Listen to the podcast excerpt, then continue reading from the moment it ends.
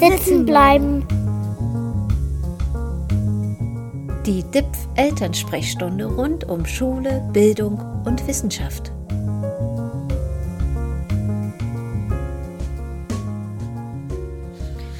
Hallo und herzlich willkommen zu einer neuen Folge von Sitzen bleiben, dem DIPF Elternpodcast zu Fragen rund um die Bildung. Hier am Mikrofon ist Anke Wilde und heute geht es um das Thema Lernstörungen. Und ich darf hier einen Forscher begrüßen, der sich mit diesem Thema schon seit etlichen Jahren befasst, Herrn Professor Dr. Markus Hasselhorn. Hallo, Herr Hasselhorn, ich grüße Sie. Hallo, Frau Wilde.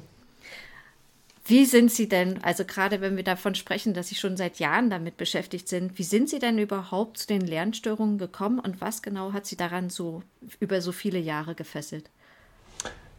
Ich bin äh, zu dem Thema schon Anfang der 1980er Jahre gekommen ähm, und habe damals im Rahmen meines Studiums eine Diplomarbeit geschrieben, wo mir der Betreuer der Diplomarbeit vorgeschlagen hat, äh, doch ein Trainingsprogramm für besonders schwach lernende Hauptschüler zu entwickeln, mhm. dass die in ihren Lesekompetenzen besser werden. Und in Zusammenarbeit mit äh, dem Forschungsprojekt, in dem das nachher die Diplomarbeit entstanden ist, hat sich bei mir zunehmend das Interesse verstärkt zu schauen, wie entstehen eigentlich Lernschwierigkeiten, wie kann ich sie frühzeitig diagnostizieren und wie kann ich etwas dagegen tun. Mhm. Okay, das sind Fragen, die wir heute natürlich auch gerne klären wollen.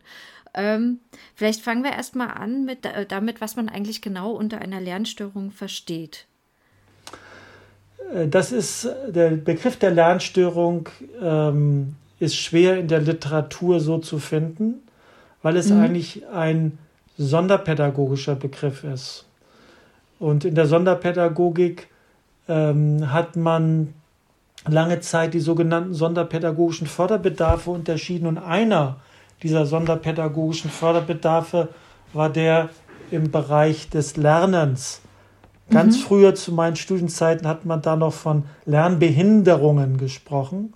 Dieser mhm. Begriff ist dann über Bord geworfen worden und dann hat man festgestellt, wenn Kinder in den grundakademischen Fertigkeiten lesen, Rechtschreiben, Rechnen, in all diesen Bereichen schwache Leistung zeigen, wo sie mindestens zwei Jahre hinter dem, was man in der Klassenstufe erwartet, zurückhängen, dann mhm. spricht man von einer Lernauffälligkeit, einem sonderpädagogischen Förderbedarf im Bereich Lernen.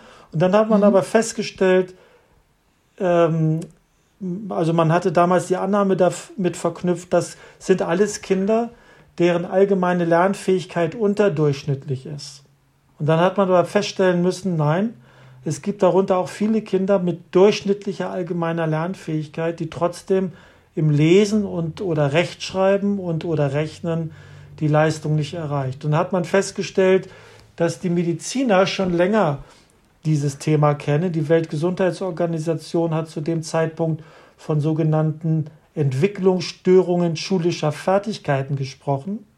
Also mhm. das heißt, eine Lernbeeinträchtigung in den akademischen Grundfertigkeiten Lesen, Schreiben, Rechnen, trotz allgemeiner guter Intelligenz und mhm. Äh, trotz äh, hinreichender und guter Beschulung. Mhm. Äh, und das war einfach ein erstaunliches Phänomen. Und das hat man dann gesagt, das ist ein Phänomen, da müssen wir die Kinder in besonderer Weise schützen und hat deswegen dort äh, das so definiert. Das hat aber in Deutschland dann zum Konflikt geführt, weil, weil Kinder mit einer Lernstörung in diesem Sinne haben keinen sonderpädagogischen Förderbedarf lernen, weil sie mhm. wegen ihrer allgemeinen intakten Lernfähigkeit in die Regelschule zum Fördern gehören und auch zielgleich mit anderen Schülern zu unterrichten sind. Und daraus entstand das Problem der besonderen Lernschwierigkeiten oder wie wir es heute in der neueren Definition der Weltgesundheitsorganisation nennen, die Lernentwicklungsstörungen, wo mhm. es also spezifisch auf bestimmte Bereiche des Lernens Probleme gibt. Mhm. Okay. Und sind das unterschiedliche Areale im Gehirn, die da ähm, angesprochen werden? Also ob es jetzt beispielsweise den Bereich Rechnen trifft oder ob es den Bereich Sprache trifft? Wir gehen natürlich in der Psychologie streng genommen nicht wirklich in die Tiefe äh, der neurologischen äh, Areale. Wir haben da zwar auch ein paar Studien in Kooperation in unserem Frankfurter IDEA-Zentrum mit Neurowissenschaftlern gemacht, aber wir, also wir müssen dazu sagen, dass die Sicherheit, was da genau neurologisch passiert, dass die noch zu gering ist, um das genau zu sagen. Wir wissen allerdings aus den wenigen neurowissenschaftlichen Untersuchungen, dass es tatsächlich andere Bereiche im zentralen Nervensystem sind, die für die Sprachverarbeitung ist und innerhalb der Sprachverarbeitung andere Bereiche, die für das Wiedererkennen von, von Klängen und welche, äh, die für das Wiedererkennen von ähm, sozusagen von Anzahlen und Mengenkonstellationen mhm. zu tun haben. Also das scheint tatsächlich weitgehend separiert zu sein.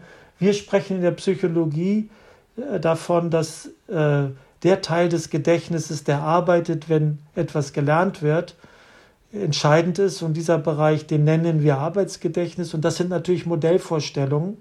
Die mhm. werden vage abgeglichen mit solchen neurologischen Zusammenhängen und lassen auch dann gewisse Plausibilität dafür erklären. Aber sie sind vor allen Dingen geeignet, um praktisch frühzeitig diagnostizieren zu können.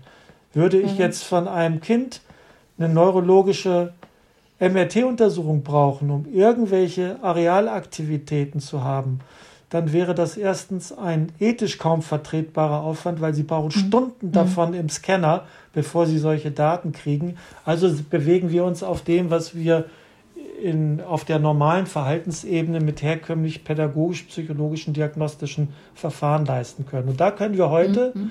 bereits bei einem fünfjährigen Kind immerhin mit einer 70-prozentigen Sicherheit ein Risiko für besondere Schwierigkeiten beim Lesen, besondere Schwierigkeiten beim späteren Erwerb des, des Rechtschreibens oder besonderen Schwierigkeiten beim späteren Erwerb des Rechnens voneinander unterscheiden.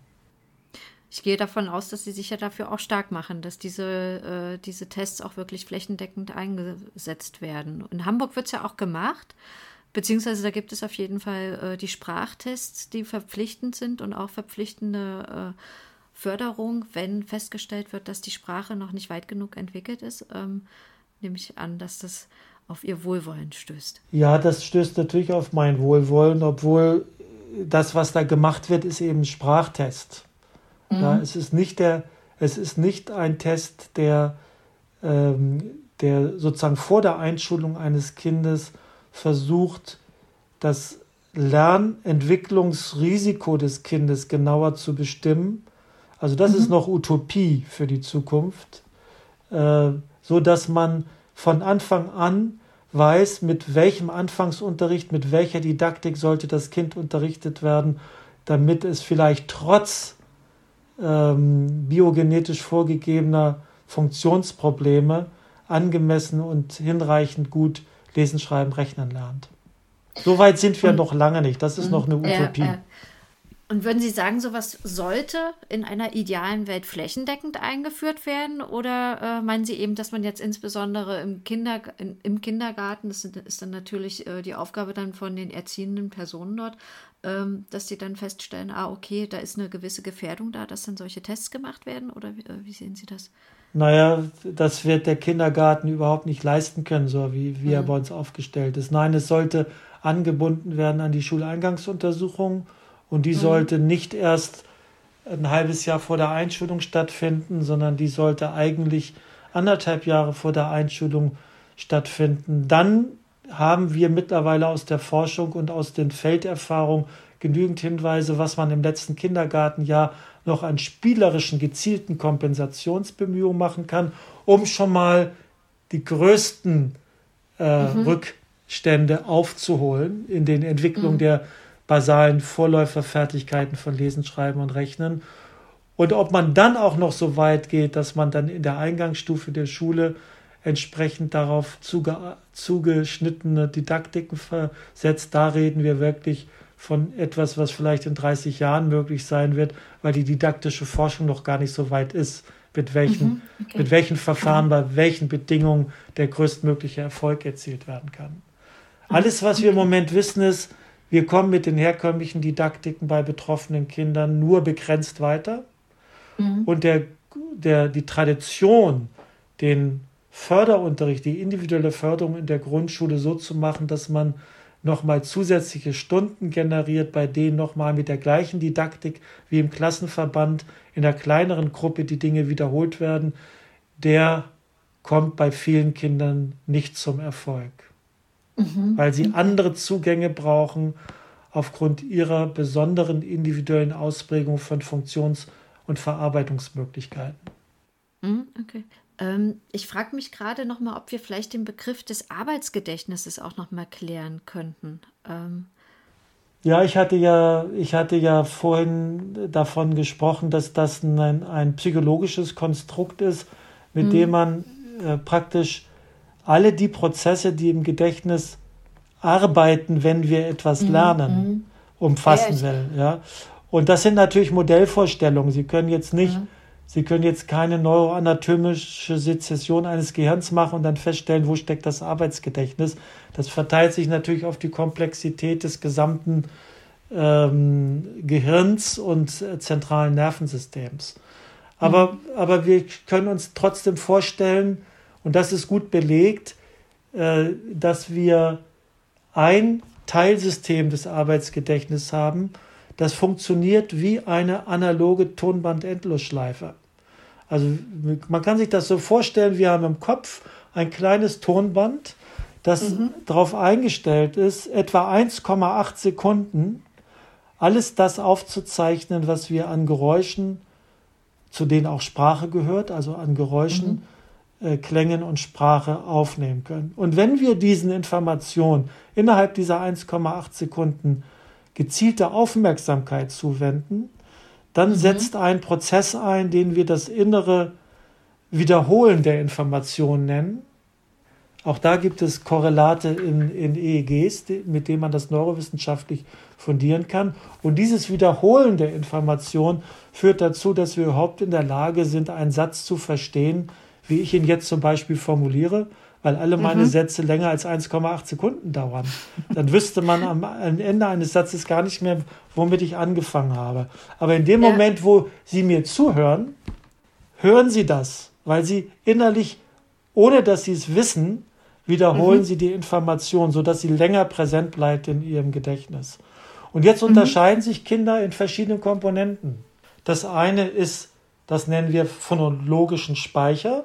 Ich habe mhm. das beschrieben mit dieser Tonband-Endlosschleife. Für durchschnittlich 1,8 Sekunden zeichnet, dies, zeichnet diese innere Schleife äh, akustische mhm. Informationen auf. Das ist der Durchschnittswert. Manche mhm. Kinder haben aber nur 1,6 Sekunden, andere haben 1,9 Sekunden. Mhm. Und dieser okay. Unterschied alleine ist bereits, macht sich schon bemerkbar in Phänomenen der Sprachentwicklung und des Tempos der Sprachentwicklung, die gleichzeitig die wesentlichen Vorläufer für die Schriftsprache auch liefert.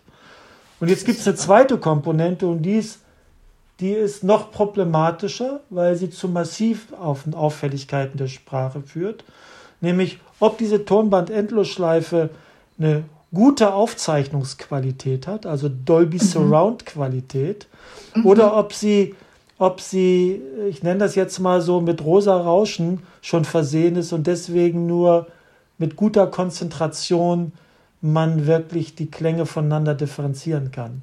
Und auch mhm. darin, wie gut diese Aufzeichnungsqualität ist, unterscheiden sich Kinder und das, was, was die Sprachentwicklungspsychologen, die spezifischen Sprachentwicklungsstörungen oder den Dysgrammatismus, wie die Heilpädagogen das nennen, haben, mhm. das hängt davon ab, wie gut diese Aufzeichnungsqualität ist. Aha, so, und jetzt gibt und, es einen Prozess, der ist völlig entwicklungsabhängig, nämlich die Frage, ob das Nachsprechen bzw. das Wiederholen von als relevant erachteten klanglichen Informationen, ob ich das automatisch mache oder nur dann, wenn ich drauf hingestoßen werde. Und mhm. das braucht etwa bis zum sechsten Lebensjahr bei Kindern, bis das automatisiert erfolgt. Sie können das schön als Beispiele sehen, dass Sie etwa bei Kindergartenkindern äh, bemerken, dass Erwachsene fast immer automatisch nur sehr kurze Sätze sprechen mit mhm. Kindergartenkindern. Mhm. Und wenn Sie die mal messen, das haben wir mal spaßeshalber früher in der Diplomarbeit machen lassen, dann stellen Sie fest, die sind, der, sind im Durchschnitt unter 1,8 Sekunden, die Satzäußerung mhm. gegenüber ja. Kleinkindern, weil ja. das Kind noch nicht wenn es nur, nur dann, wenn es bewusst seine Aufmerksamkeit hingelenkt bekommt auf diese Sprache, das überhaupt dann äh, innerlich wiederholt und damit auch länger als die 1,8 Sekunden im Kopf hat. Mhm. Verrückt, das ist mir neu. Es gibt dann, um das komplett zu machen, es, äh, es gibt also dann auch Unterschiede, wann automatisiert sich das innere Nachsprechen. Mhm. Bei Kindern mit einer Minderintelligenz verzögert sich das deutlich um bis zu etwa vier Jahren.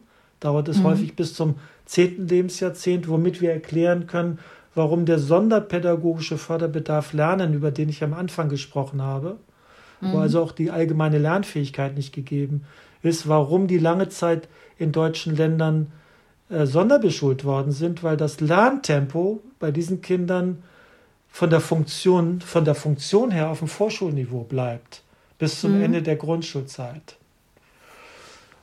Und es gibt dann schließlich den, den letzten Punkt.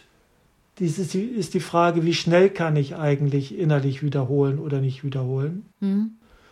Äh, und auch da gibt es Unterschiede zwischen Kindern. Und wer schneller innerlich wiederholen kann, der wird nachher äh, deutlich, deutliche Vorteile haben beim Lesen. Das, äh, wenn wir also über Hochbegabung und solche Dinge reden, dann reden wir von diesen Komponenten mit, dem, mit der Effizienz, mit denen diese inneren Prozesse ablaufen. Mhm, okay, die dann halt den Dolby Surround auch im Zweifel drin haben und nicht das Rauschen. Aber die unabhängig davon sind.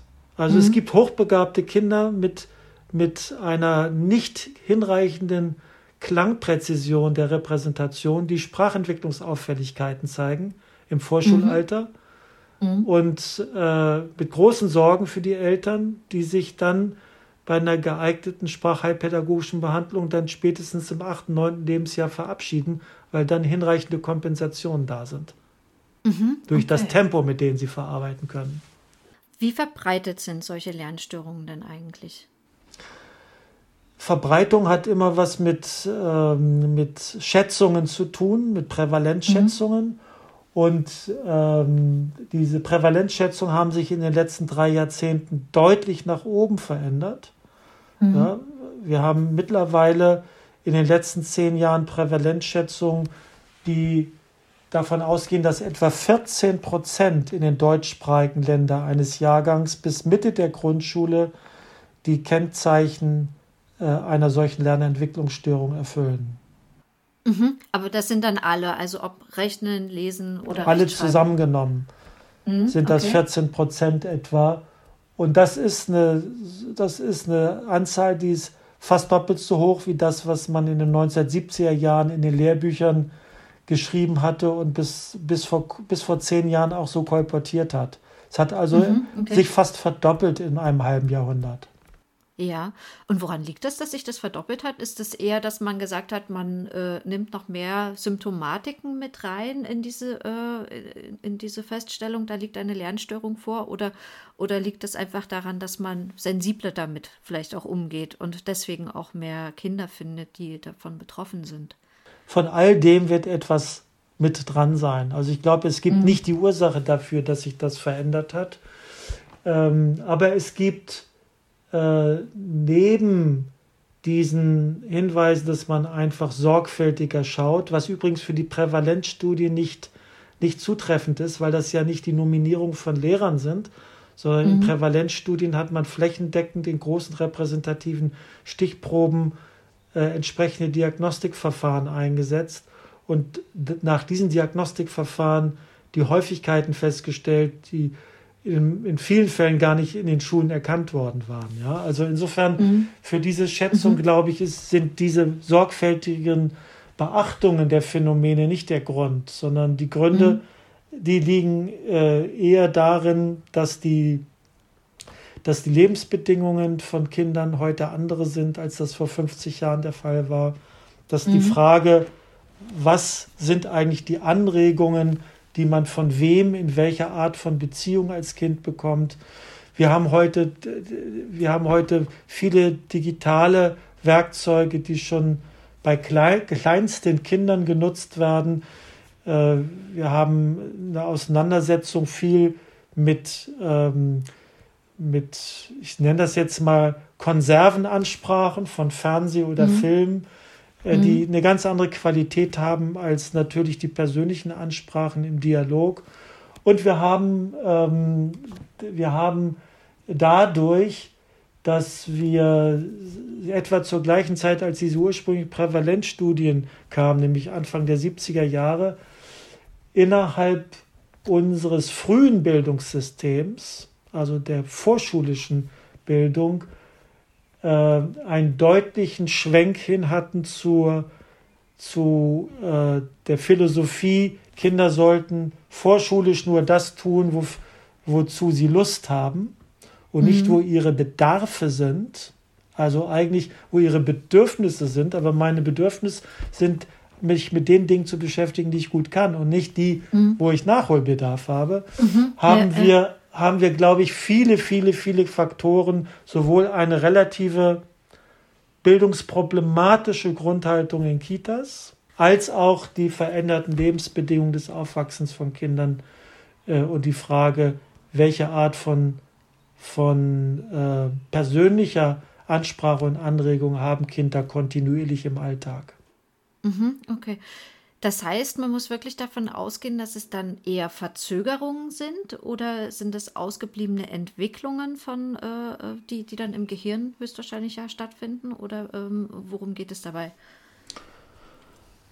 Also ob es Verzögerungen sind oder ob es grundsätzliche, nicht mehr reparable Hirnentwicklungsdifferenzen ähm, sind, das kann niemand heute sagen. Mhm, äh, wir okay. haben alle die pädagogische Hoffnung, dass es vor allen Dingen Verzögerungen sind, dass bestimmte Hirnareale nicht die Aktivierung bekommen und dadurch nicht die äh, plastische, äh, erweiterte Aktivierung schaffen, die äh, viele Kinder bis heute schaffen, aber eben zunehmend viele Kinder nicht mehr schaffen. Ähm, wir, wir glauben eher, dass die genetische Grunddisposition, ob ein Kind jetzt angeborenerweise bestimmte unterentwickelte Funktionstüchtigkeiten bei der Informationsverarbeitung hat, um das mal vage zu beschreiben. Mhm. Ähm, da glauben wir nicht, dass die genetische Substanz sich da verändert hat im letzten halben Jahrhundert. Aber mhm. ähm, die, die Frage, wie sich das entwickelt, ist immer eine der Wechselwirkungen von Anregungen und äh, biogenetisch vorgegebenen Möglichkeiten und Potenzialen. Und diese mhm. Wechselwirkung hat sich zu Ungunsten für manche Kinder mit besonderen, äh, wie wir heute wissen, Entwicklungsauffälligkeiten im, in der Funktionstüchtigkeit ihres Arbeitsgedächtnisses vermengt. Okay. Ähm, muss man die Gleichung dann so machen, dass Kinder, die zu wenig Anregung bekommen haben, ähm, dass die von diesen Lernstörungen dann auch am häufigsten betroffen sind? Weil ähm, es gibt ja beispielsweise auch die Fälle von Lese-Rechtschreibschwäche, jetzt sagen wir mal eher im bildungsnahen Publikum, wo sich die Eltern dann auf jeden Fall auch immer bemühen, den Kindern möglichst viele Anregungen zu geben. Ich will es Ihnen mal versuchen, mit, einer, mit einem Bild zu erläutern, was der Mechanismus mhm. ist. Ähm, Kinder unterscheiden sich äh, in den von mir eben erwähnten kognitiven Informationsverarbeitungsmöglichkeiten. Mhm. Äh, und das ist biologisch vorgegeben, ihre, diese mhm. Unterschiede mhm. in der Grundauffassung. Das eine Kind ähm, kann etwas, etwas mehr, schneller differenzieren mhm. an klanglichen Informationen als ein anderes. Ein anderes Kind kann mehr, besser differenzieren in visuell-räumlichen Informationen als andere Kinder. Und diese Unterschiede mhm. gab es immer schon und wird es auch immer geben. Mhm. Die Frage ist jetzt ähm, die, wie hoch muss jetzt die Schwelle von täglichen Anregungen sein zur Verarbeitung beispielsweise von Schriftsprache, zur Verarbeitung von Mengen, zum Hantieren mit Systematiken im Mengensystem, äh, damit die grundbasalen Fertigkeiten des Lesens, Schreibens und Rechnens sich entwickeln, von denen wir heute wissen, die entwickeln sich nicht erst mit der Beschulung ab sechsten Lebensjahr, sondern die haben bereits Entwicklungsvorläufer, die spätestens ab dem vierten Lebensjahr deutlich erkennbare Unterschiede und deutlich erkennbare Hürden oder Erleichterungen für den weiteren Erwerb darstellen. Mhm. Und, die, und diese Schwelle, äh, äh, die ist natürlich, wenn Sie jetzt das Beispiel sagen, das bildungsnahe Publikum, äh, die äh, möglicherweise ähm, sensibler darauf achten, dem Kind ein breites Anregungsspektrum in Schriftsprache und Mengenverarbeitung zu geben. Und damit kann das Kind in diesem Kontext auch noch bei relativ unterdurchschnittlichen Verarbeitungsmöglichkeiten seines Arbeitsgedächtnisses ganz regulär die Fertigkeiten erwerben, nicht aber der mhm. untere Teil. Mhm. Aus diesem Grunde sind Kinder aus bildungsfernen Familien deutlich häufiger vertreten in diesen Lernstörungsbereichen. Nicht, weil mhm, sie genetischen okay. Nachteil haben, sondern weil mhm. die Anregung, die sie brauchen, ähm, also weil, weil, weil die, weil die, ähm, die die Anregungsqualität, die sie erreichen, nicht ausreicht, um bei ihrer genetischen Prädisposition die angemessenen Grund- und Basisfertigkeiten zu erwerben. Und so mhm. entstehen dann soziale Diskrepanzen, übrigens auch mit Migrationshintergrund, also nicht nur in der Sprache, auch im mhm. Rechnen haben wir doppelt so viele Kinder mit deutscher Zweitsprache unter denen, die nachher diese Kriterien der Lernentwicklungsstörung erfüllen. Mhm, okay. Ähm, ich würde gerne noch mal bei den Ursachen bleiben, beziehungsweise auch bei der Verteilung. Und zwar habe ich äh, bei meinen Recherchen gesehen, dass äh, Jungen häufiger als Mädchen von einer Rechtschreibschwäche betroffen sind und Mädchen häufiger von einer Rechenschwäche. Und das sind ja irgendwie schon so ein bisschen auch so diese klassischen Verteilungen, die man immer sagt, die Jungs sind eher gut im MINT-Bereich und im Rechnen und im Technischen, die Mädchen eher, was das Sprachliche angeht. Hängt das dann doch in irgendeiner Weise zusammen oder wie kommt das?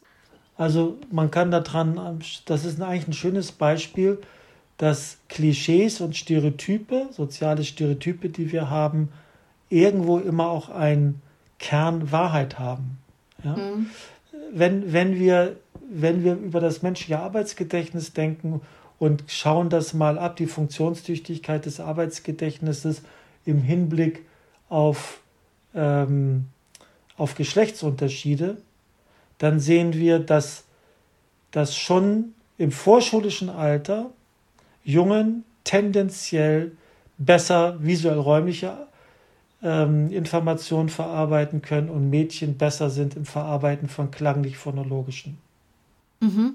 So, und gleichzeitig wissen wir heute, dass die dass Defizite im visuell-räumlichen Arbeitsgedächtnis äh, es erschwert, die Basisfertigkeiten die basisnumerischen Fertigkeiten zu erwerben mhm. und Schwächen im phonologischen, sprachbezogenen Informationsverarbeiten im Arbeitsgedächtnis ist eines der größten Risiko für Rechtschreibprobleme.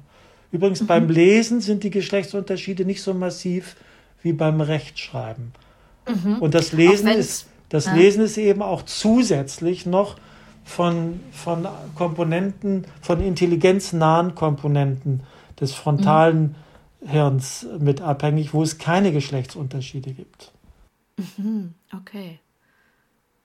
Ja, aber man beobachtet es ja selber im Kindergarten irgendwie, wenn man mit den, mit den Kindern aus der gleichen Gruppe oder aus der gleichen Altersgruppe dann eben gesprochen hatte, dann haben die Mädchen einen schon zugetextet mit vier Wortsätzen und die Jungs haben noch nicht mal ein gerades Wort rausgebracht. Also, äh, oder, oder geschweige denn irgendwie ein Verb konjugiert oder so. Also es äh, fand ich dann schon irgendwie auch immer ganz auffällig, das zu sehen und dachte mir dann aber, okay, meine Jungs sind jetzt gerade noch am Klettern und machen da den Mädels was vor. Irgendwie, äh, und jetzt mittlerweile kauen die einem auch das Ohr ab und können gestochen scharfe Sätze sprechen. So, ne? Genau. Irgendwie. Aber ähm, ist dann ist dann schon auch, äh, wo man dann wirklich auch immer sieht, wie, wie da die Unterschiede dann doch irgendwie auch da sind. Auch wenn man irgendwie sie eigentlich dachte, die dürften gar nicht da sein, aber sie sind dann halt. Politisch ist das inkorrekt, was Mutter Natur da mit uns macht. ja, so kann man das aussehen, auf jeden Fall. Ne? Genau. So, ich gucke mal gerade meine Liste durch. Nicht, dass ich irgendwie zwischendrin etwas äh, vergesse. Nämlich hier ist ein wichtiger Punkt noch. Ähm, es gibt für Achtjährige höhere Betroffenenzahlen als beispielsweise für Jugendliche. Hat das was mit diesen Verzögerungen dann also auch zu tun? Also die die pädagogisch optimistische Antwort darauf ist, das hat etwas damit zu tun, dass individuelle Förderung und Umgang in Schule mit diesen Problemen funktionieren kann. Mhm. Ja. Okay. So. Ähm, und ich glaube auch daran, dass das, dass das tatsächlich ein Teil dieser Erklärung ist. Mhm. Ähm, ein anderer Teil ist, dass die, dass gemessen an den individuellen Lernmöglichkeiten der einzelnen Kinder die didaktischen Umsetzungen in unseren Schulen relativ einseitig sind. Mhm. Und ähm, wenn ich die Mitte der Grundschule angucke, dann haben die Kinder zwei Jahre Schulanfangsunterricht hinter sich, in der Regel aus der Hand einer Lehrkraft mit einer Didaktik. Mhm. Und ähm, ich will jetzt, das ist jetzt kein Plädoyer dafür, Mitte der Grundschule die, die Lehrkraft zu wechseln. Aber die Didaktik der Zukunft ist, dass das richtig ist, mit einer Grunddidaktik die ersten zwei Jahre zu verbringen deswegen meine Vision eben, dass es dann für mhm. unterschiedliche Voraussetzungen von Kindern unterschiedliche Didaktiken sind, dass zukünftig mhm. die Frage, wer ist in Klasse A, B und C, danach entschieden wird, nicht, wo wohnen die, sondern mhm. was haben die Schuleingangsdiagnosen über die Funktionstüchtigkeit ihres Arbeitsgedächtnisses gesagt, um dann zu entscheiden, habe ich eher eine, eine Didaktik, die ähm, die sozusagen mit viel visuellen Unterstützung arbeitet oder arbeite ich ganz stark über Phonologisierung beim Schriftspracherwerb und analoge Überlegung kann man auch im Mathematikbereich machen. Wer, wenn, ein, wenn im Durchschnitt Mädchen mehr Probleme in der Raumorientierung haben, dann haben sie auch mehr Probleme mit den didaktischen Grundelementen, auf denen im Moment unsere verstehensorientierte Mathematikdidaktik aufbaut. Mhm. Mhm. Ja, das klingt auch einleuchtend. Und dann entstehen ähm, natürlich, hm? dann entstehen natürlich auch Stereotype, die dann auch andere Wirkmechanismen machen, aber bezogen darauf, dass die Quote am höchsten ist, Mitte der Grundschule, liegt, hat zwei Gründe. Das ist der erste Zeitpunkt, bei dem ich die überhaupt nach, feststellen kann, ob ein Kind zwei Jahre Rückstand hat in seiner Lernkurve. Mhm. Es mhm. braucht ja erstmal zwei Jahre Unterricht, vorher geht das ja, ja. nicht. Und von da baut es sich ab und es baut sich ab, weil sie mehr verschiedene Zugänge erleben, vielleicht dann doch den Schlüssel finden äh, und, mhm. und eben, das ist meine Hoffnung, ähm, der, der äh, individuelle Förderansatz von deren sich immer mehr professionalisiert. Und an der Stelle arbeiten wir tatsächlich im DIP seit zehn Jahren auch daran, mhm. die Möglichkeiten dafür zu erhöhen, weil das sind, selbst wenn das weniger werden, ja, wenn wir von 14 Prozent auf vielleicht 11 Prozent das wären meine Schätzungen äh, am Ende der Sekundarstufe 1, äh, mhm. äh, zurückkommen, ist das ein substanzieller Effekt, aber der müsste noch größer sein. Mhm. Äh, Länder, die uns das gut vormachen, mhm. schaffen es tatsächlich nur etwa die Hälfte dieser Gruppe zu haben, dann in dem Alter. Mhm. Welche sind das? Also von wem sollte man sich man da man, Es sind in der Regel Länder, die, die sehr viel intransparentere Sprachen haben als das Deutsche. Aha. Also Finnland, Deutschland, die skandinavischen Länder haben sehr transparente Sprachen. Die, äh, da, da ist sozusagen die Korrespondenz von Graphemen und Phonemen. Also sozusagen von der Darstellung, von der, von der Darstellung als Schriftsprache und von dem, was man hört. Genau, ist sehr viel mhm. eindeutiger als etwa ja. im Englischen. Aha. Aber dieses Nicht-Eindeutige im Englischen, führt dann äh, gleichzeitig im Umkehrschluss dazu, dass man, dass man äh, andere Didaktiken macht, um den Kindern früh deutlich zu machen, so eindeutig ist das gar nicht, dass äh, ich den Klang, den ich höre, so verschriftliche, wie du das glaubst. Mhm. Ja, und auch im Deutschen ist es so, dass ich viel, viel mehr Möglichkeiten habe, einen gehörten Klang zu verschriftlichen, mhm. als eine gelesene Verschriftlichung zu verklanglichen. Mhm. Deswegen ist das Rechtschreiben im Deutschen viel, viel schwerer. Mhm. Äh, jetzt würden mir die englischen, die amerikanischen Kollegen sagen, naja, für uns ist das dann auch nicht mehr die Rechtschreibung so wichtig, weil wir wissen, dass man Englisch auch ganz unterschiedliche Schreibweisen hat. Dann sagt man einfach, jetzt habe ich britisches Englisch verwendet oder mhm. ich habe amerikanisches mhm. und selbst im amerikanischen gilt in den Südstaaten andere Liberalitäten mhm. im Umgang mit mit Schreibungen, die nach britischen Schreibweisen völlig falsch wären. Ne? Mhm, mh. Also es hat mhm. viele, hat wiederum viele Komponenten. Insofern sind diese internationalen Vergleiche ein bisschen schwierig. Ja. Mhm. Im Vergleich zu Finnland sind wir tatsächlich auch ein bisschen schlechter. Das führe ich darauf zurück, dass Finnland das einzige Land ist, bei dem es schon seit über, über na, jetzt seit zwei Jahrzehnten schon äh, von sozusagen staatlich verordnet mit Wissenschaftlern digitale, individuelle Förderinstrumente entwickelt worden sind, die in Selbstverständlichkeit neben der Schuldidaktik in der Klasse genutzt werden, um Kinder, die mhm. Schwierigkeiten haben, sehr frühzeitig und nicht erst ab Klasse 3, 4 individuell zu fördern. Okay, das klingt ja eigentlich nach einem ziemlich vielversprechenden Beispiel jetzt aus Finnland.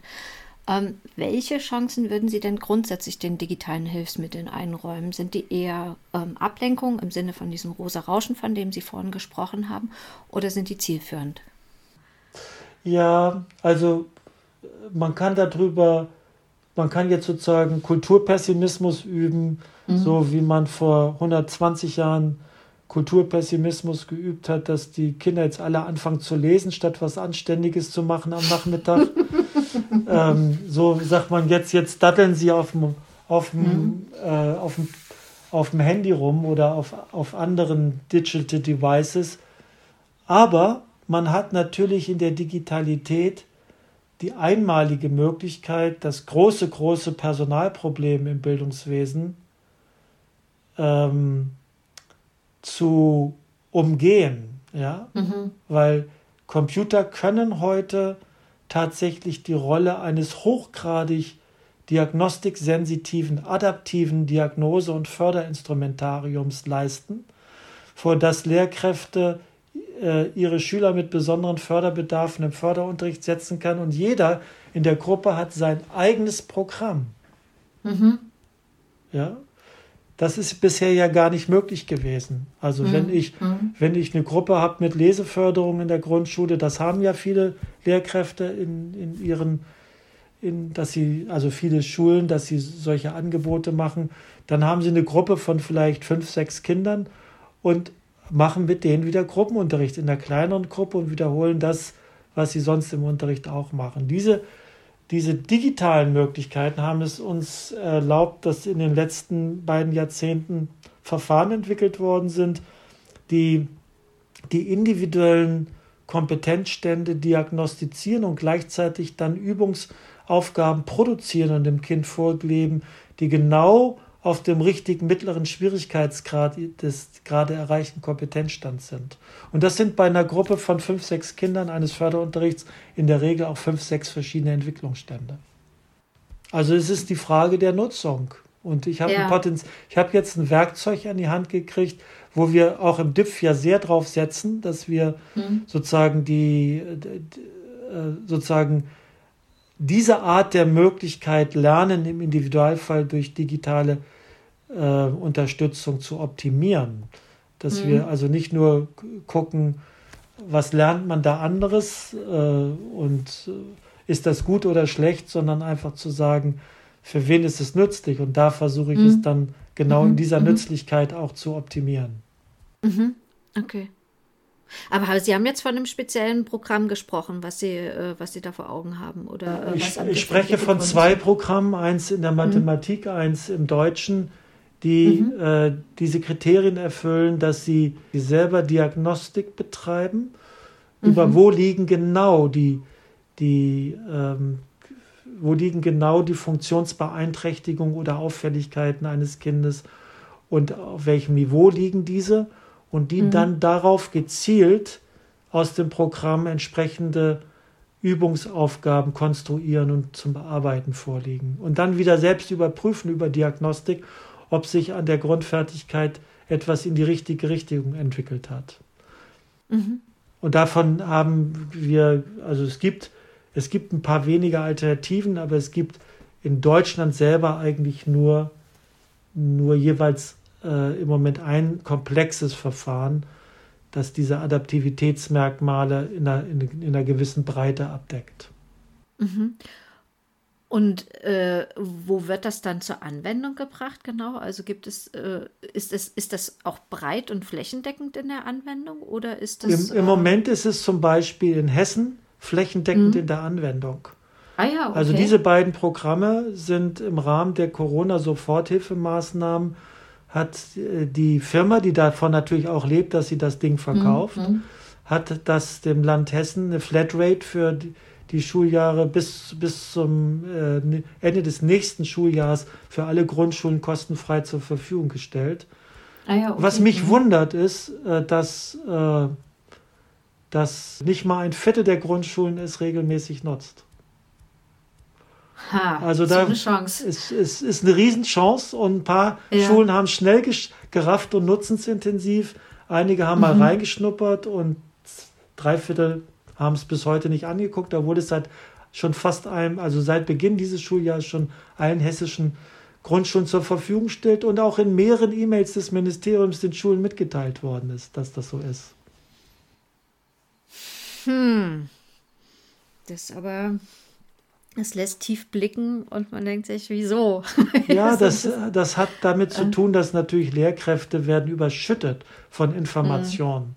Mhm. Ja, und äh, da sie ganz viele Informationen auch von ihren von ihrer Bildungsadministration kriegen, von allen möglichen, was möglicherweise sinnvoll mhm. ist, dann ist es eine Überflutung. Und mhm. es bräuchte eine etwas geschärfte äh, Fokussierung und Empfehlung dazu, Okay, wir halten also fest, es gibt digitale Hilfsmittel für die Diagnostik und für die Förderung von betroffenen Kindern, aber eben es gibt auch noch ganz schön viel Luft nach oben.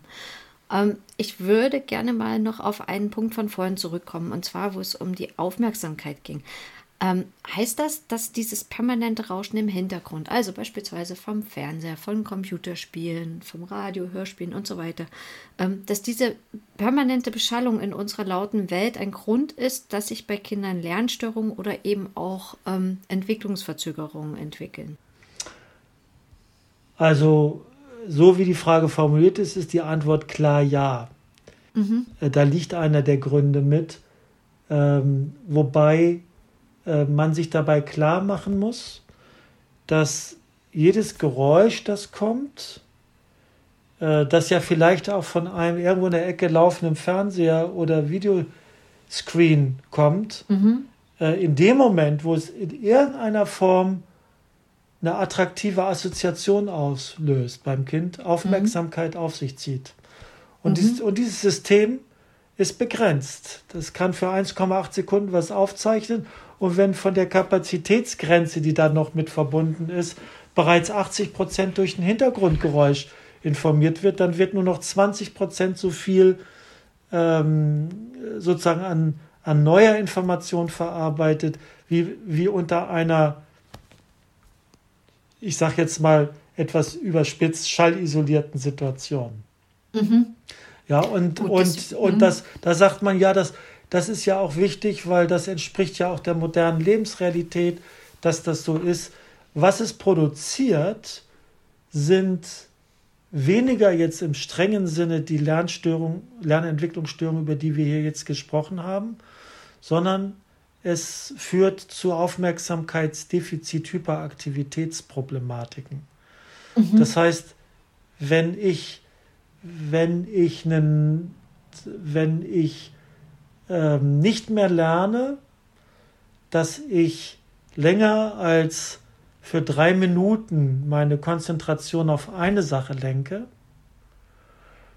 dann fällt es mir schwer, in der Schule genau diese Konzentrationen, die dann länger als drei Minuten gefordert werden, mhm. äh, aufrechtzuerhalten. Und, da, und nicht umsonst ist die höchste Komorbidität von Lernentwicklungsstörungen die wir im Schulbereich haben, die zur Aufmerksamkeitsproblematik.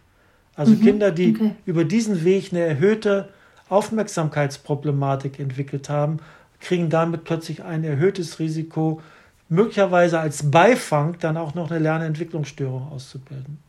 Mhm, okay, verstehe.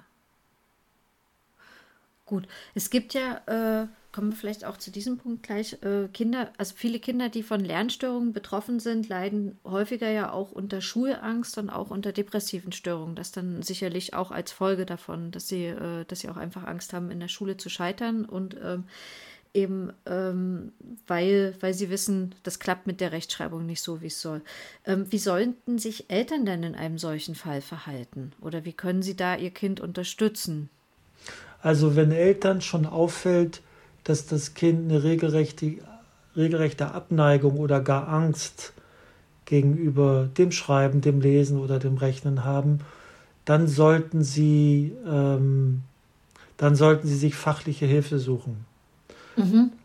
Äh, letztlich sind auch Lehrkräfte darauf aus, äh, wenn sie so etwas beobachten, das Gespräch mit Eltern zu suchen, weil mhm. das in der Regel in der Regel nicht die Ursache für die Lernentwicklungsstörung sind, sondern Folgen sind, die ein erster Schritt da, dahingehend sind, dass, den, dass die Kinder, äh, wie sagt das der Gesetzestext im Sozialgesetzbuch so schön, an der gesellschaftlichen Teilhabe behindert werden. Mhm. Ja? Und ähm, jetzt hat Mutter Natur bei, bei aller Problematik, die wir vorhin angesprochen haben, dass das ähm, Motivations- und Emotionssystem des Kindes so gestrickt, dass Kinder, je jünger sie sind, desto optimistischer, man darf auch ruhig sagen überoptimistischer, äh, in ihre eigenen Lern- und Verhaltensmöglichkeiten mhm. äh, oder auf ihre eigenen Lern- und Verhaltensmöglichkeiten schauen. Und das führt dazu, dass sie in der Regel, wenn sie Probleme im Lesen haben, die nicht so schnell auf Rechtschreiben und Rechnen übertragen. Es mhm. dauert eine Weile.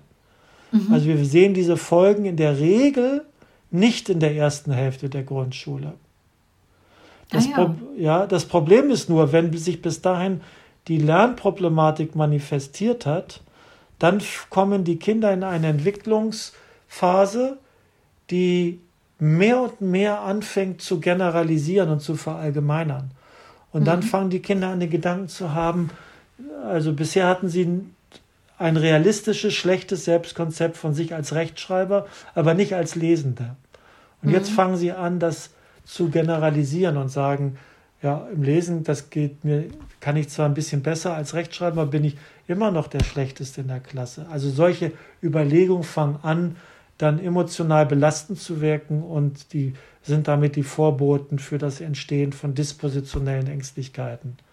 Mhm. Also die sind okay. nicht so sehr wie die Aufmerksamkeitsproblematik Mitverursacher, mhm. sondern sie sind eher die Folge, obwohl es im Einzelfall auch sein kann, dass Kinder mit einer erhöhten Angstdisposition wiederum eine niedrigere Schwelle oder höhere Schwelle haben, je nachdem, wie rum man es definiert, mhm. um unter den Anregungen, unter denen sie groß werden, äh, dann doch Basiskompetenzentwicklungsprobleme zeigen und schwer es haben, in die Schriftsprache mhm. oder in die Mathematik zu kommen.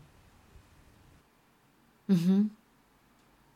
Und ähm, wo kriegen die Kinder, die betroffenen Kinder und auch ihre Eltern denn eigentlich Hilfe? Weil ich habe den Eindruck, dass äh, Familien häufig erstmal in Vorleistung gehen müssen, dass viele Ange dass es zwar Angebote gibt, man aber natürlich auch immer mit einer gewissen Wartezeit rechnen muss und ähm, oft genug diese Angebote halt auch einfach ähm, viel Geld kosten. Das heißt, äh, ähm, Familien, die jetzt nicht so ein äh, breites äh, ähm, finanzielles Budget haben, dann entsprechend natürlich auch äh, Probleme haben werden, das zu finanzieren. Also wo, wo kriegen die Betroffenen Hilfe? Also da, man muss, glaube ich, differenzieren. Der erste Schritt, den ich vorschlagen würde, zum Kinderarzt gehen und mhm. die Problematik schildern und um eine Überweisung in zum Beispiel sozialpädiatrische Zentren die es an mhm. Universitätskliniken meistens gibt, aber auch in Städten ohne Universität findet man häufig solche Einrichtungen.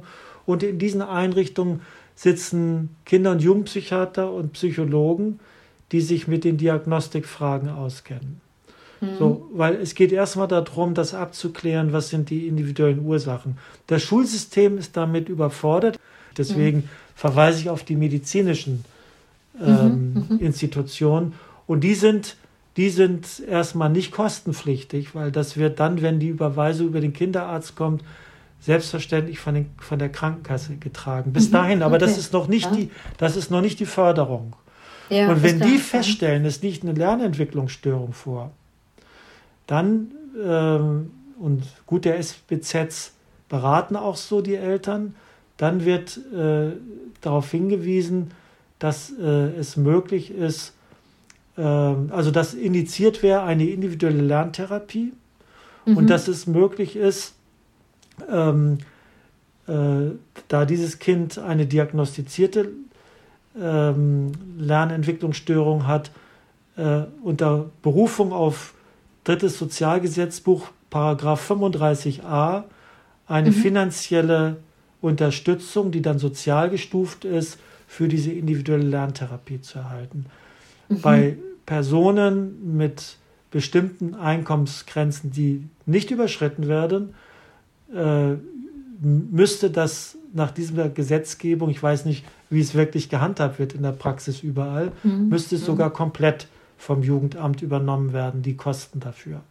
Mhm. Weil, okay. weil das Sozialgesetzbuch sagt, für diese Kinder, die ist gemessen an ihrer allgemeinen Lernfähigkeit eigentlich eine ganz normale gesellschaftliche Teilhabe möglich, aber es entstehen jetzt psychische Erkrankungen, die das behindern. Und das zu mhm. verhindern, geht es darum, jetzt eine individuelle Lerntherapie draufzusetzen. Mhm, okay. Und wie sieht dann äh, eine, eine gute Lerntherapie aus? Also was, klar, Sie haben ja schon angedeutet, das sollte auf jeden Fall an der individuellen Lage äh, des Kindes eben auch angepasst sein, also an wirklich an dem individuellen Problem, was festgestellt worden ist. Ähm, aber kann man, kann man das erwarten? Wahrscheinlich nicht, oder? Ja, also so wie es uns allen klar ist, dass Lehrer sehr unterschiedlich sind in der Qualität, wie sie unterrichten mhm. und beraten und diagnostizieren können, gilt das auch in der Lerntherapie da kann man eigentlich nur darauf achten, dass man, dass man äh, sich jemanden, dass man jemanden kontaktiert, der zertifiziert ist. Mhm. Es gibt sozusagen, ähm, man kann sich erkundigen beim BVL, das ist der Bundesverband ähm, für, hieß ursprünglich für Legasthenie. Das mhm. kam mal aus einer Elterninitiative vor einigen Jahrzehnten, mittlerweile ein großer Interessensverband bei dem man zum Beispiel die Information darüber kriegt, wo gibt es in meiner Region Listen von zertifizierten Lerntherapeuten. Mhm. Das ist kein, mhm. so wie der Begriff Psychologe kein geschützter Beruf ist. Mhm. Ja, wenn Sie, wenn, äh, wenn Sie sagen, ich bin Psychologe, dann äh, können, dürfen Sie das sagen, auch wenn Sie das nie studiert haben. Mhm. Ja. Äh, aber sie dürfen den Titel Diplompsychologe oder Master of Science in Psychologie nur verwenden, wenn sie das mhm. wirklich studiert haben. So ist auch der Begriff der Lerntherapie ähm, kein geschützter. Und es gibt dort Leute, die kommen, die kommen, haben eigentlich Lehrer studiert, Lehr Lehramt mhm. studiert mhm. und haben sich dann spezialisiert. Und die sind mhm. mitunter ähm, bessere, ich will das nicht sagen jetzt im Einzelvergleich, aber bessere Lerntherapeuten, weil sie es gelernt haben, dass ein A und O ist, eine Verständigung mit der Schule, damit die beiden Interventionen, der Unterricht in der Schule, die Förderung in der Schule mhm. und in der Lerntherapie aufeinander abgestimmt werden mhm. und das Kind nicht ja, nach, von links nach rechts ziehen. Ah. Ja, gut, und dann wahrscheinlich auch die didaktische Ausbildung haben und dann vielleicht doch mal nach links und rechts schauen. Und, und, und verstehen und möglicherweise auch mit der Lehrkraft ja. reden und sagen, hier, du, du machst das mit der Ganzwortmethode aus den und den Grund, wird das bei Max nicht wirklich greifen können und könnt, können, mhm. könnten sie nicht das oder das versuchen, da noch als Elemente mit reinzubringen. Mhm. Okay. Gut, man spricht ja auch äh, von einem Nachteilsausgleich beispielsweise bei Noten. Wie kann sowas denn aussehen? Ja, der Nachteilsausgleich ist eigentlich eine Regelung im Schulsystem, die nicht speziell für Kinder mit Lernentwicklungsstörungen gedacht ist, sondern man hat, man hat äh, in den letzten Jahrzehnten zunehmend sich Gedanken gemacht, dass, dass äh, Kinder unterschiedliche Voraussetzungen haben und wenn mhm. die Voraussetzungen sie ähm, beeinträchtigt in dem Erbringen von bestimmten Leistungen, dann, mhm. äh, dann muss man ihnen oder dann kann man ihnen einen Nachteilsausgleich gewähren, der etwa darin besteht, so, so hat das der Schulgesetzgeber eigentlich gedacht, dass Kinder beispielsweise mehr Zeit bekommen für eine Mathematik, Rechtarbeit, dass Kinder, ähm, ähm, also sehbeeinträchtigte Kinder, spezielle Software bekommen, mhm. bei denen die, die Anforderungen, die grafisch dargestellt sind, etwa im Physikunterricht, ähm, von ihnen so wahrgenommen werden kann, wie es angemessen ist, um, um die eigentliche konzeptuell physikalische Herausforderung zu, zu meistern. Und das hat man auch übertragen auf, die, auf das Thema von Kindern mit Lernentwicklungsstörungen. Und die Schwierigkeit mhm. ist nur, was sagt denn der Lern, der Nachteilsausgleich?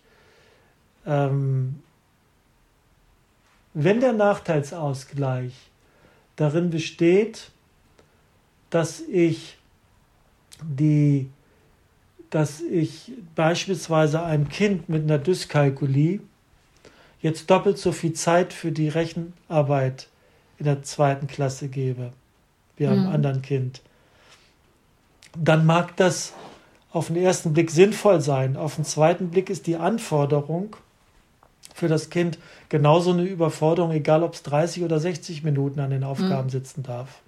Mhm. Das ist ja. schwierig. Deswegen ist bei den Lernentwicklungsstörungen eigentlich das Thema Notenschutz das politisch heiße Thema. Also wir haben heute die Situation in Deutschland, dass wir für alle drei Lernentwicklungsstörungen lesen, schreiben, rechnen Notenschutzverordnungen haben in, den, in der Grundschule. Das heißt, Was heißt ein, das genau? Die Notenschutzverordnung heißt, bei der diagnostizierten Lernentwicklungsstörung äh, wird entweder nicht benotet oder die Note erläutert und wird gesagt, sie, sie wird äh, ausgesetzt hat oder spielt zumindest keine Rolle für irgendwelche schulischen Folgeentscheidungen. Mhm, okay. Das ist der Notenschutz. Und mhm. interessanterweise ist es bis heute fast in allen Bundesländern noch so, dass der Notenschutz für Mathematikprobleme am, am Ende von Klasse 4 endet. Mhm. Ja. Der, das gibt für die Schriftsprache haben das, hat das zum Beispiel der BVL vor 20 Jahren durchgesetzt, dass in fast mhm. allen Bundes, äh, in fast allen Länderministerien der Notenschutz für Leserechtschreibproblematik verlängert worden ist, bis kurz mhm. vor der Abschluss, vor den Absch Schulabschlussklassen, mhm. aber in der Mathematik nicht. Das ist bis heute ein Politikum und ähm, wir sind gerade vom Londi-Projekt, äh, als äh, ist Herr Schulte-Körne, der mit mir das organisiert, jetzt aufgefordert worden, in Hessen an einer Kommission mitzuwirken mit der Prüfung, mhm. ob man das nicht ändern müsste. Was man natürlich ändern mhm. müsste. Ja? Nur die, aber ist auch schwierig, die politische ne? Umsetzung bedenkt, ist schwierig. Ja? Ja, weil wenn man bedenkt, dass halt wirklich auch die Hälfte der Fächer natürlich auch auf der Mathematik dann basiert. Und die andere Hälfte äh, auf dem Lesen und Schreiben. Ja, ja, gut, okay, das stimmt natürlich auch. Gut, beim Schreiben kann man im Zweifel sagen, gut, über die Rechtschreibfehler gehe ich rüber. Ich verstehe gerade, was mir äh, Schülerin XY sagen will. Aber ähm, in der Mathematik ist es natürlich dann schwierig. Also wenn die Mathematik wirklich Basis von der Wissenschaft ist, also das stelle ich mir schwierig vor in der Umsetzung ich würde jedenfalls nicht damit betraut sein, ja. das, das umzusetzen. Aber klar, irgendwie, man, es ist natürlich auch einleuchtend. Also solange, wir, auch, solange ja. wir in der Sekundarstufe zwischen verschiedenen Tracks, nämlich einer Regelschule und einer gehobeneren auf, ein, auf eine ja. Studienqualifizierung ausgerichtet haben, haben, hätten wir aber politisch die Möglichkeit, in der Regelschule von diesen Nachteilsausgleichen einzugehen. Natürlich mhm. ist völlig klar, ich kann nicht jetzt einfach beliebig sagen, wer, also ich kann sagen, wer ein verkürztes Bein hat, kriegt einen Nachteilsausgleich im Sport.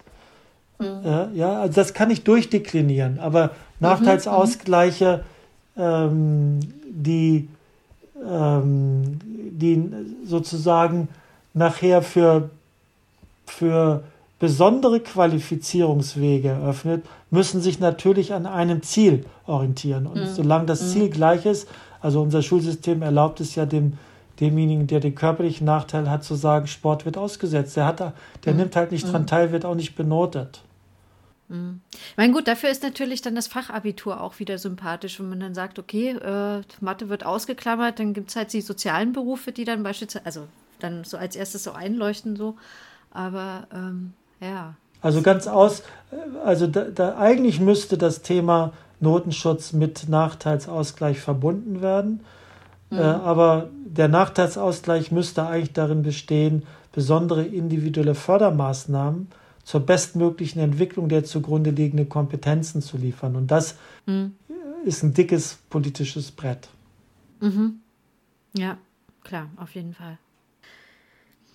Kommen wir vielleicht noch zu meiner letzten Frage, die ich hier auf meiner Liste habe. Äh, nämlich gibt es da auch Erkenntnisse darüber, wie sich Betroffene beruflich entwickeln? Ist die Lernstörung ein Grund dafür, dass die Leute dann doch nicht die erfüllte Berufslaufbahn beispielsweise haben? Also es gibt immer die Beispiele, die als Musterbeispiele ähm, gewertet werden. Also mhm. ein Beispiel aus meiner eigenen Berufsbiografie ist, dass es eine Kollegin von mir in meinem Fach gibt in Deutschland, äh, die äh, vor 25 Jahren sich mir gegenüber mal als Legasthenikerin geoutet hat, weil ich völlig verwundert war, mhm. dass sie mir einen Brief geschrieben hatte, der eine Katastrophe war, wo in jedem zweiten Wort ein Rechtschreibfehler war. Und ich erst dachte, ähm, dass die hat eben hier quick and dirty geschrieben und sie sagte, nee, nee, sie wird es nicht sehen. Mhm. Äh, aber zum Glück gäbe es ja jetzt, das damals fing das gerade an, die Autokorrekturprogramme. Sie hätte vorher mhm.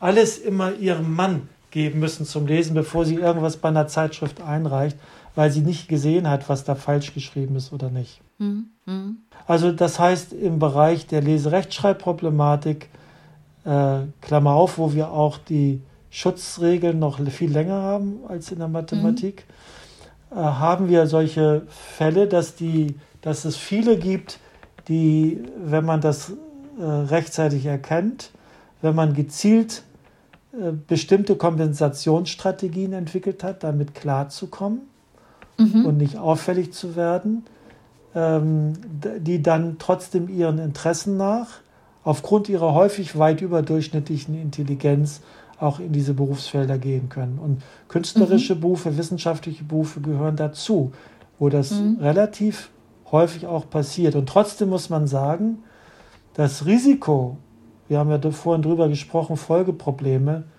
Ängste, ähm, Depressionen, die entstehen können, Folgeprobleme verhindern das häufig. Mhm. Also die Wahrscheinlichkeit dafür, dass äh, ein, bei gleicher Intelligenz, nehmen wir an, völlige Durchschnittsintelligenz, IQ von 100, ein Kind, das mhm. die Problematik hat, im Lesen, Schreiben oder Rechnen oder nicht hat, ist ein Riesenunterschied für die Wahrscheinlichkeit, dass dieses Kind mit einem äh, IQ von 100 ähm, in einem äh, einen längeren Bildungsweg hat als die, die Pflichtbildungswege mhm. Äh, mhm. und äh, auch höherwertig als, ähm, als einen angelernten Beruf oder ähm, äh, was ja dann häufig nicht wirklich Berufsausbildung sind. Mhm. So, und okay. wenn man so, das heißt, ich, ich, also man muss auch so, so gerecht sein zu sagen, selbst bei solchen Statistiken wie, also nicht nur Berufserfolg und Bildungserfolg, sondern auch die Frage, landen die Personen mal im Gefängnis oder nicht, gibt es ein erhöhtes mhm. Risiko für Leute mit einer Lernentwicklungsstörung. Mhm. Ja, weil es dann im Jugendalter irgendwann Konstellationen geben, gehen, wo sie dann Peers finden, denen sie nacheifern, die eben außerhalb des Systems sind, mit dem sie ja immer Probleme haben. Mhm. Die den leichteren Weg dann im Zweifel ja. auch aufzeigen. Also das ist, deswegen ist das ein extrem schwieriges The Thema. Natürlich sind die mit der Dyskalkulie, die meiden nachher natürlich die Berufe, in denen das Rechnen eine große Rolle spielt, ja. Mhm. Ähm, und in der Legasthenie meiden sie, äh, also Legasthenie muss man, muss ich jetzt nochmal sagen, man muss differenzieren zwischen Lesen und, und Rechtschreiben. Wenn die isolierte Lesestörung hat, die erst neuerdings seit letztem Jahr überhaupt von der Weltgesundheitsorganisation als eigenständige Störung anerkannt wird, also mhm. eine isolierte Lesestörung, die haben es extrem schwer, in akademischen Berufen zu kommen.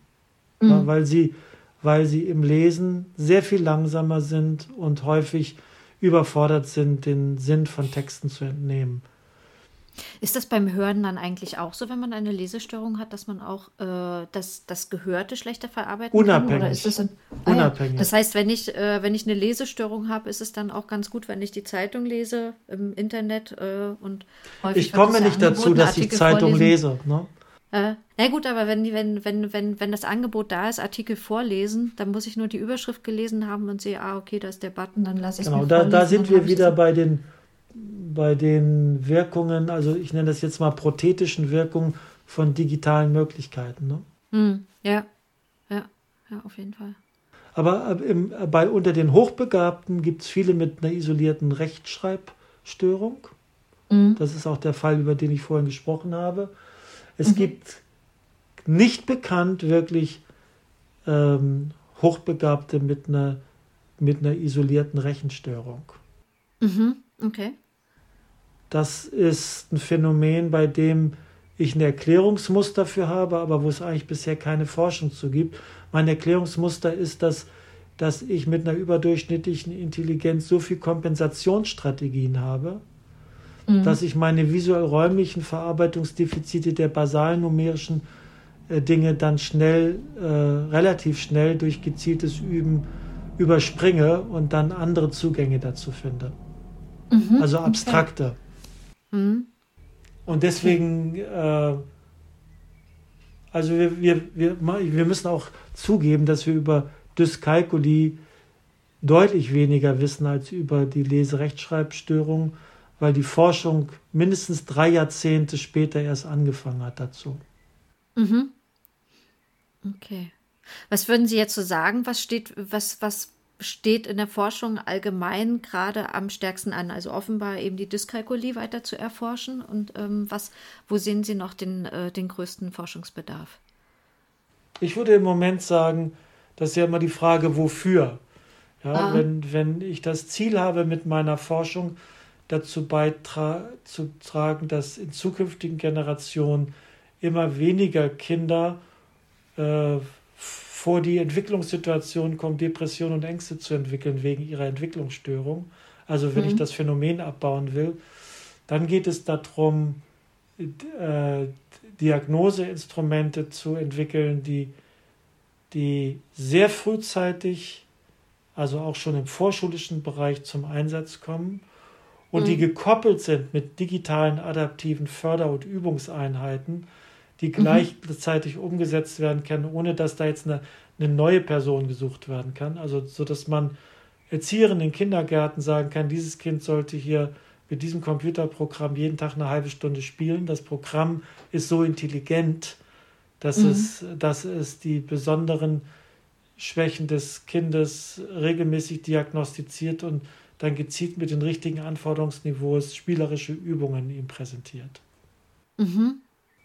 Das Problem ist halt bei diesen, bei all diesen Lernentwicklungsstörungen, das, was den meisten Kindern ganz leicht fällt, nämlich Basisfertigkeiten, also mhm. basismathematische Fertigkeiten oder Fertigkeiten der Klangverarbeitung zu automatisieren. Diese Automatisierung kostet viel, viel, viel, viel mehr Zeit. Mhm. Ich äh, habe nicht den, den Pessimismus zu sagen, sie sind da nicht möglich. Mhm. Äh, aber sie haben viel, es kostet viel, viel Zeit und je später ich anfange, diese Grundfertigkeiten zu üben, desto, mhm. desto, desto länger ist der Prozess dahin. Also früh, frühe Diagnose und individuelle Förderung und das, ich meine, wir haben ab drei Jahre haben wir eine 98-prozentige Deckung im Kindergarten. Das ist, mhm. das, da gibt es praktisch nur noch Ausreißer, die nicht im, in der Kita sind. Warum soll nicht die Kita der Zukunft diese Option bieten? Aber dazu mhm. müsste sie, dazu müsste sie äh, sich öffnen, dass sie ein, dass sie eine institutionelle Etappe in der Bildung sind. Ja, das wäre ein gutes Wort zum Schluss. Trotzdem muss ich noch eine Frage stellen. Ja, ähm, denn ich kann mir vorstellen, äh, dass ich bestimmte Aspekte, die Ihnen wichtig sind, auch noch vergessen habe bei den Fragen. Dass wir das noch nicht berührt haben. Also. Aber Sie haben natürlich auch natürlich das ganze Wissen von über 30 Jahren, äh, 40 Jahren ja ähm, mittlerweile. Ähm, ja, ich glaube, verfügbar. dann mit den Lernentwicklungsstörungen ist es noch nicht ganz 40 Jahre her, weil die Kinder, die ich da in der Diplomarbeit hatte, das waren, waren Sechsklässler, da, die mhm. hatten keine Lernentwicklungsstörungen, die waren einfach leistungsschwache. Kraut. Mhm. Da waren auch mhm. welche dazwischen, aber das sah ich noch nicht. Das habe ich dann mhm. erst im Rahmen der Promotion entwickelt, das Interesse. Aber Sie haben recht, mhm. dass äh, die Promotion ist jetzt 37 Jahre her, also das sind fast 40 Jahre. Die kriegen wir nicht in so einem Gespräch unter. Aber gibt es trotzdem was, wo Sie sagen, das sollten wir auf jeden Fall hier noch erwähnt haben? Ich glaube, das ist nicht nötig.